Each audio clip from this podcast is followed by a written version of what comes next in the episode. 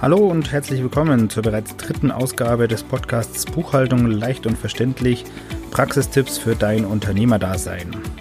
Ich freue mich, dass du wieder eingeschaltet hast und heute soll es mal um so ein grundsätzliches Thema gehen, Ordnung in der Buchhaltung, ähm, was ich da empfehle, welche Vorgehensweise da die beste ist, ähm, damit du im Zweifel auch bares Geld und vor allem Zeit äh, bei deiner Buchhaltung sparen kannst.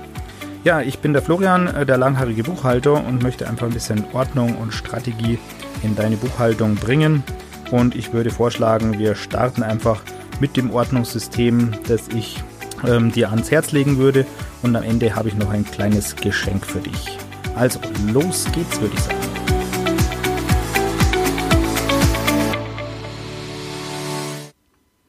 Ja, bleib auf jeden Fall dran. Am Ende gibt es, wie gesagt, ein kleines Geschenk von mir noch. Und jetzt starten wir aber mal mit dem Ordnungssystem in der Buchhaltung, ähm, was ich so in, der, in den letzten äh, 20 Jahren Erfahrung äh, gesammelt habe, gebe ich dir einfach als wertvolles Wissen mit. Genau, am besten unterteilst du deine Belege ähm, entweder in einem Ordner oder in einem Schnellhefter, je nachdem, äh, wie viele Belege du hast. Am besten unterteilst du die in folgende Register, und zwar den Rechnungseingang, ähm, das sind alles die Belege, ähm, die du eben bekommst, per Post, per E-Mail, wie auch immer.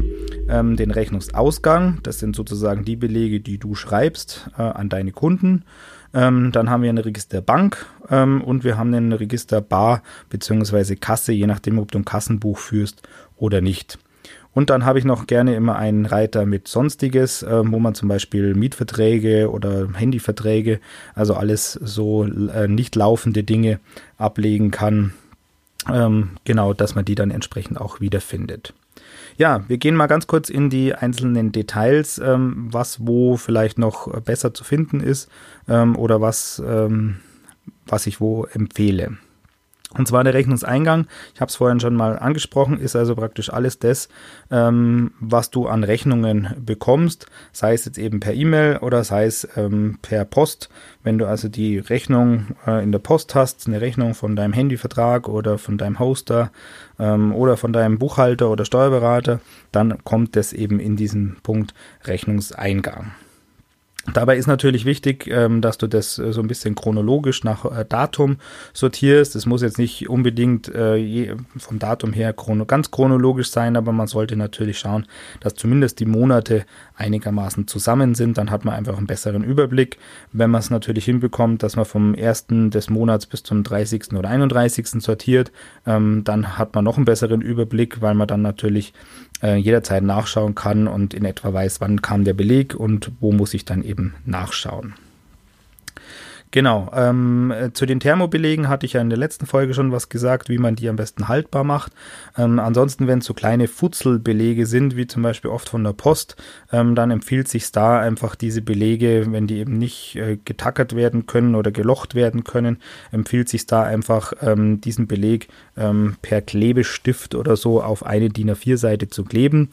Ähm, da ist mein Tipp oder meine Anmerkung dazu, dass du pro Seite, pro DIN A4-Seite immer nur einen Beleg hast. Also nicht mischen und da drei, vier, fünf kleine so Futzelbelege draufpacken, ähm, weil dann hat man oft immer das Problem, dass die eben vom Datum her nicht passen.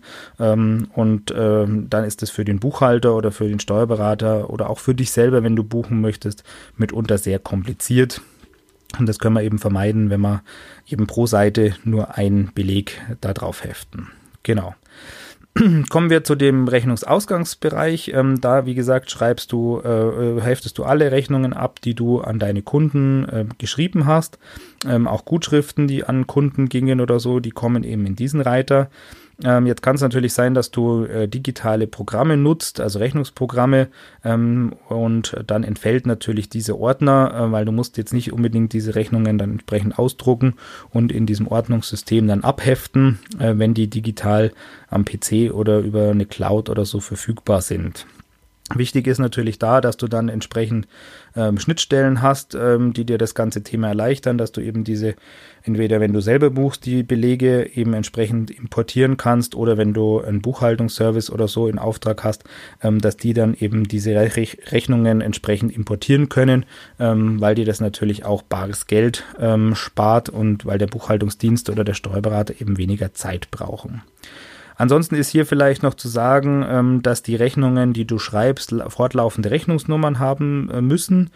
Ähm, das ist natürlich mitunter etwas schwierig. Ich kenne Mandanten, die das immer so monatsweise untertrennen. Ähm, ähm, da ist natürlich das Thema, dass das mit der fortlaufenden äh, Rechnungsnummer nicht unbedingt gewährleistet ist, ähm, weil wenn das mit der Rechnungsnummer 10 im Monat September beispielsweise aufhört, dann kann und dann geht es wieder mit L, äh, Nummer 1 für den Oktober weiter, dann kann natürlich nie jemand nachprüfen, war das wirklich die letzte Rechnung des Septembers. Ähm, insofern ähm, äh, empfehle ich immer wirklich starten mit einer festen Rechnungsnummer. Die muss jetzt nicht bei 0 losgehen oder bei 1. Du kannst auch eine Nummer 523 beispielsweise nehmen. Äh, fixier das einfach irgendwo und ähm, dass du mit der gestartet hast und dann kannst du von 523 nach oben zählen. Wenn du also da dem Kunden nicht unbedingt ähm, zeigen möchtest, dass du äh, die erste Rechnung oder so schreibst. Genau. Aber wie gesagt, fortlaufend sollte sie sein. Also lasst es lieber mit den Monaten weg. Ähm, aber die Rechnungsnummer sollte eben fortlaufend sein. Genau, ansonsten ist bei Rechnungen, bei Ausgangsrechnungen vor allem noch zu sagen, gerade im Handwerkerbereich, ähm, dass du die Rechnungen betitelst, also ob es äh, Teilzahlungs- oder Anzahlungsrechnungen sind und entsprechend dann, wenn Schlussrechnungen sind, die dann auch betiteln. Das macht das Ganze nachprüfbarer ähm, und übersichtlicher, wenn das eben alles zusammenpasst. Genau. Kommen wir zu den Bankbelegen. Ähm, da ist nämlich relativ einfach zu sagen, dass du da deine Kontoauszüge, die du von der Bank äh, per Post oder digital erhältst, einfach abheftest. Auch chronologisch natürlich nach dem Auszugsdatum äh, bzw. Auszugsnummer. Ähm, ja, dass das eben, dass, dass man da nachprüfen kann, ob eben auch alle Bankauszüge und so weiter vorhanden sind. In vielen Fällen gibt es natürlich mittlerweile schon digitale Schnittstellen auch zu den Banken, äh, wo also du selbst, wenn du buchst oder ein äh, Buchhaltungsdienst ähm, die Daten ähm, per Schnittstelle einspielen können. Das empfiehlt sich äh, aus meiner Sicht auf jeden Fall, das zu nutzen, ähm, weil dann hat man das lästige Hin und Her mit den Kontoauszügen nicht und äh, du sparst natürlich auch wiederum Geld, weil ähm, der Dienstleister eben weniger Zeit braucht, weil eben alles ziemlich digital eingespielt werden kann. Gut, kommen wir zum vorletzten Punkt, der Barkasse. Wenn du ein Kassenbuch führst, ist das Thema jetzt äh, natürlich nochmal etwas komplizierter. Ähm, da würde ich vorschlagen, mache ich einfach eine neue äh, oder eine eigene Podcast-Folge daraus, was das Thema Kassenbuch und Kassenbuchverpflichtung angeht. Ansonsten, wenn du jetzt eben Freiberufler bist, Coach, Berater, ähm, jemand, der also kein Bargeschäft hat und ähm, der eben äh, keine, kein Kassenbuch führen muss, ähm, dann ist es relativ einfach, dass du in diesem Punkt Barkasse dann all die Belege eben abheftest, die du bar aus deiner äh, Hosentasche, aus deinem Geldbeutel raus bezahlt hast. Ähm, das kann jetzt eben vom Geld her, äh, spielt es dann keine Rolle, ob das jetzt vom Privatkonto kam oder nicht oder vom Geschäftskonto, das ist da jetzt eher irrelevant, aber da heftest du halt zum Beispiel Bewirtungsbelege ab, wenn du mit äh, Kunden oder Lieferanten beim Essen warst ähm, die heftest du also dann in dem Punkt Barkasse. Ähm, auch Themen, oder Belege, die du ähm, von deinem Privatkonto bezahlt hast oder mit deiner privaten Kreditkarte, die heftest du auch einfach in diesem Punkt Barkasse, weil die gehen ja nicht über das betriebliche Bankkonto. Ähm, sollte jetzt nicht oft, so oft vorkommen, aber wenn es vorkommt, dann heftest du das eben auch in den Punkt Barkasse, als wenn es eben ein Kassenbeleg oder ein Barbeleg sozusagen gewesen sind. Genau. Letzter Punkt, das Thema Sonstiges. Ich hatte es äh, ganz am Anfang angesprochen. Ähm, da empfehle ich halt einfach, äh, diesen Punkt anzulegen, wenn es eben äh, Mietverträge gibt oder Handyverträge oder bestimmte Abrechnungen zu Strom, Wasser, ähm, was auch immer, also was jetzt nicht so regelmäßig vorkommt. Ähm, auch Vorauszahlungsbescheide vom Finanzamt oder sowas kann man da eben abheften. Ähm, dann hat man hier einen guten Überblick und weiß, hier äh, kommen eben genau diese Dinge rein, die ähm, die eben nicht zu den anderen Punkten passen und nicht laufend sind. Genau, dann war es das eigentlich so mit dem Ordnungssystem in der Buchhaltung. Und ich hatte ja ganz am Anfang angesprochen, dass du noch auf ein Geschenk hoffen kannst.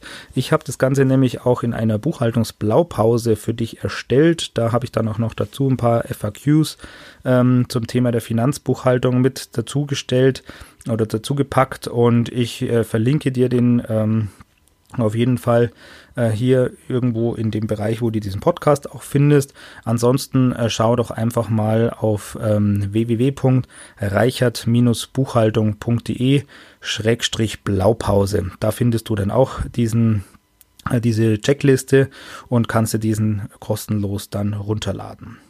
Ja, das soll es gewesen sein für diese äh, dritte Podcast-Folge. Ich äh, bedanke mich fürs Zuhören und äh, ja, der Florian war es, der langhaarige Buchhalter.